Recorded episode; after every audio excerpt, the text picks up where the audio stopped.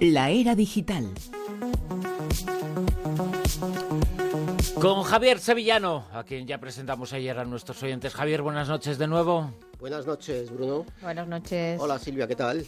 Javier, ¿quién no ha convivido con un robot? Bueno, pues todo el mundo. Esta fue la primera, la japonesa, que vamos a hablar hoy, es la que ha dado clases a todos. Un robot, un androide, da igual. Eso todo el mundo lo hace, lo que todo el mundo lo hace, pero esta es noticia. ¿Por qué? ¿Por qué? Porque, bueno, sabemos que los robots con forma más o menos humana los androides que todos conocemos, pues ya para la humanidad no supone algo desconocido. Pero desde luego, si hay un lugar en el que siempre se puede ir algo más allá, sin duda es Japón, ¿no? En 2014 allí se comercializaron unos androides que solo podían ser adquiridos por desarrolladores informáticos y personas de ese entorno, como lo es Tomomi Ota, una desarrolladora de páginas web que se hizo con uno de los 200 robots denominados Piper. Aunque ya había androides ejerciendo de dependientes en algunas tiendas de Nescafé, en bancos, incluso en un concesionario de Nissan, bueno, pues Tomomi lo que ha hecho es que ah, con su androide ha dado un paso más adelante y en vez de destinarlo al comercio de dependiente como ya estaban destinados, ella se lo llevó a su casa, ¿sabes? Y entonces lo incorporó a su mundo y a su vida personal. Piper es un androide capaz de comunicarse y de interpretar las emociones humanas mide apenas metro y 20 centímetros y pesa unos 28 kilos, por lo que para pasearlo por Tokio, Tomomi ha tenido que fabricarse un carrito en el que monta a Piper antes de bajarlo del tercer piso en el que viven. Cuando ambos acuden a orar ante los dioses sintoístas, Tomomi ha desarrollado una aplicación controlada por ordenador que permite a Piper arrodillarse y juntar las manos tal y como lo hacen los practicantes de esta religión. Pero es que además de Piper, Tomomi tiene otros tres robots más, incluso uno está construido por ella misma. El mundo de los robots no suscita en Japón el miedo o el peligro potencial que tenemos en Occidente, más bien todo lo contrario. Es un país puntero en todo tipo de tecnología, como bien sabemos, y por ello los androides son bien vistos por los japoneses, que los consideran pues como amigos, algo simpático, ¿no? Tanto tanto que por la calle saludan más a Piper que a su dueña Tomomi.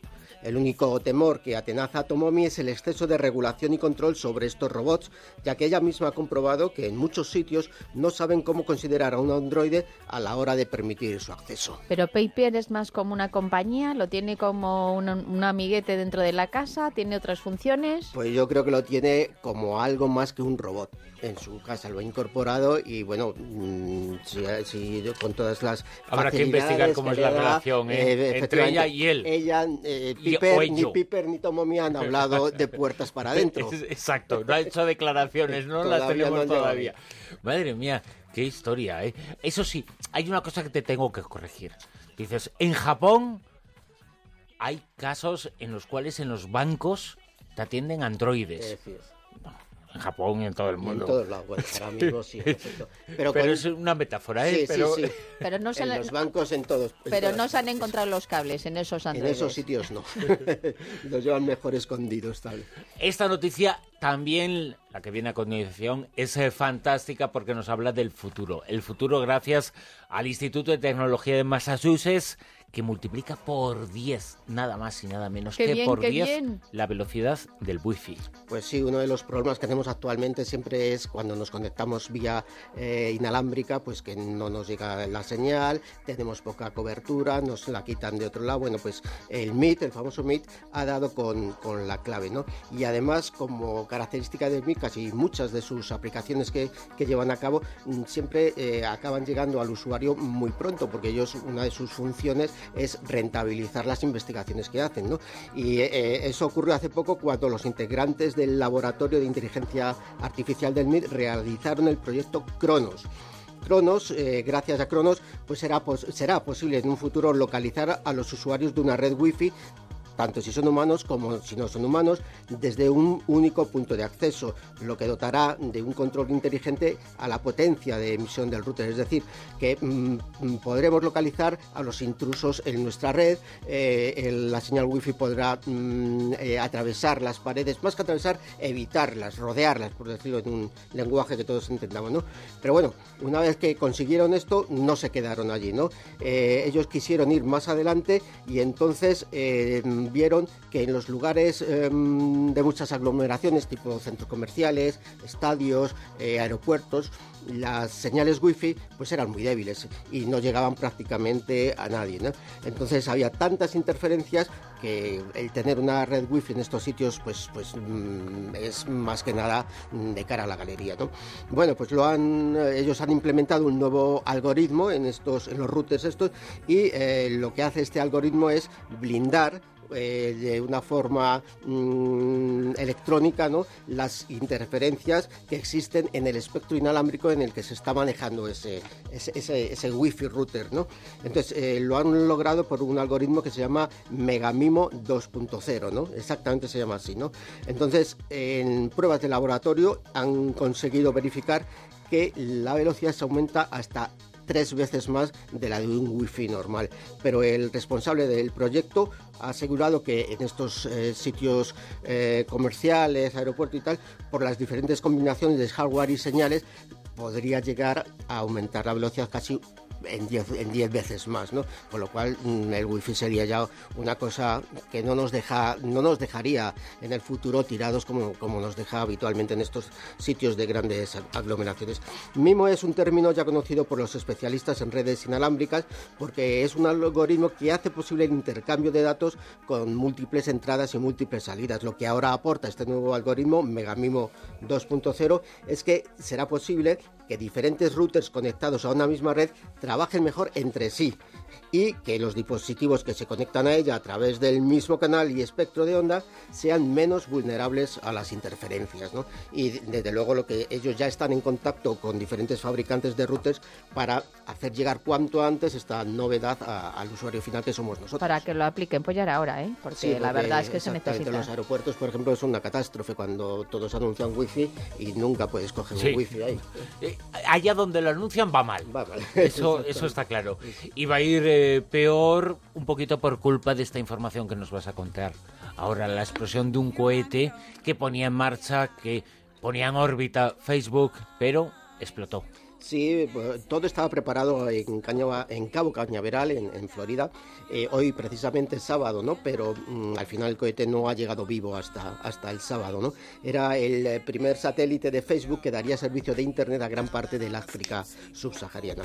El jueves todo se fue al garete porque el Falcon 9 de SpaceX, eh, que es la nave que, transportaba el, satélite, pues estalló con, el satélite a bordo. ¿no? Estaba ya todo colocadito y estaban haciendo pruebas de ignición en la plataforma de lanzamiento y concretamente más en el proceso de llenado del, propulsor y en ese momento pues se fue todo al garete. Salió todo ardiendo, eh, afortunadamente dio tiempo a despejar la plataforma de todos los operarios que había y no ocurrió ninguna desgracia personal, pero sí se perdió todo, todo el, proyecto, se vino abajo. ¿no? El satélite que iba dentro es el Amos 6, que había sido desarrollado por la empresa israelí Spacecom y Facebook lo había alquilado por cinco años para ubicarlo en el espacio así poder dar, eh, comenzar a dar el servicio llamado por ellos internet.org en el continente africano con el que pretendía dar conexión de banda ancha en zonas remotas donde normalmente no hay no llega internet ¿no? aunque no ha habido eh, como ya hemos dicho ni siquiera heridos Facebook sí ha perdido los 200 millones de dólares que costó el satélite y Zuckerberg que se encontraba en África esperando el, el lanzamiento ha asegurado en su página de Facebook que a pesar de la desilusión por la explosión mantiene la esperanza de poder ofrecer internet subvencionado de banda ancha a bajo coste mediante el proyecto, otro de los que tienen en marcha, el proyecto Aquila, que mediante drones solares autónomos podrán realizar la misma función que iba a llevar a cabo este satélite destruido. Con toda la pasta que tienen, yo creo que pueden hacerlo Exactamente, sí, sí. Aunque haya intereses de una parte o de otra, bueno, pues eh, que llegue Internet donde ahora mismo no llegue, pues será un avance para, para todas partes. La empresa tecnológica gigante, entre las gigantes, es Apple. Pero la Unión Europea ha decidido poner freno a algunas de esas eh, ventajas eh, fiscales que tenía. Pues sí, la Unión Europea ya se ha pronunciado ¿no? Eh, sobre las condiciones fiscales que tenía Apple en Irlanda y como estas no gustaban demasiado en, Bruselas, pues eh, se ha deslizado con 13.000 millones de euros más intereses que tiene que devolver la, compañía de Tim Cook a la hacienda irlandesa. Mm, es disfrazada técnicamente y legalmente de devolución por los impuestos no abonados en su día entre los años 2013 y 2014, aunque desde antes ya incumplía, eh, pero la legislación europea Europea solo permite los últimos 10, 10 años. ¿no? Mm, realmente pues es una multa a la empresa de Cupertino que dirige Tim Cook, como hemos dicho, y quien ya ha hablado de basura política por la decisión y de estar mal realizados los cálculos para llegar a esa cifra. Además, este, este Tim Cook, el que será el primer ejecutivo, ha indicado que el abono de esa cantidad podría afectar al empleo en la Unión Europea e incluso ha planteado la posibilidad de repatriar a Estados Unidos la cantidad de dinero que tiene aparcado en Europa por tributar en menor cuantía aquí que en el país de origen de la compañía. Apple cuenta con el apoyo del gobierno de Barack Obama, que contempla posibles represalias ante lo que considera una política hostil contra las firmas americanas.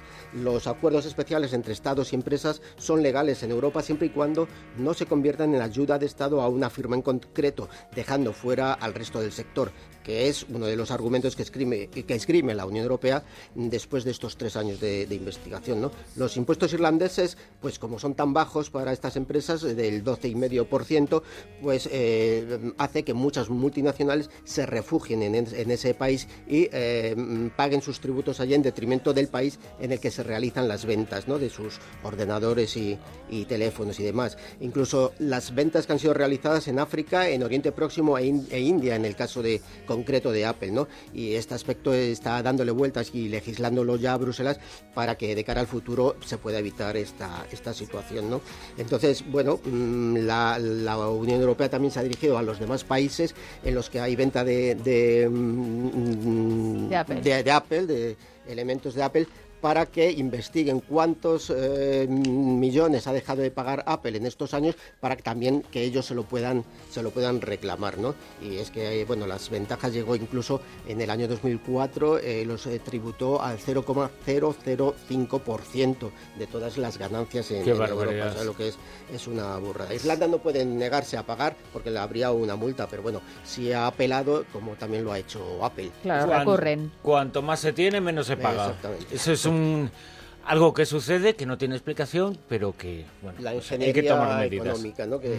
Sí. Entonces hay lista de espera para los androides, ¿no? Pues parece sí, en este caso que sí.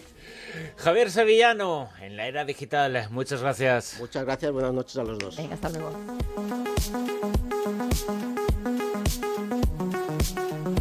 Pues hasta aquí la Rosa de los Vientos, este primer fin de semana de la temporada 2016-2017. Muchas gracias por habernos acompañado. Dentro de muy pocas horas está ya el programa de ayer y estará dentro de muy pocas horas el de hoy en la página web en www.ondacero.es. Muchas gracias por haber estado ahí. Nos escuchamos el próximo sábado a la una y media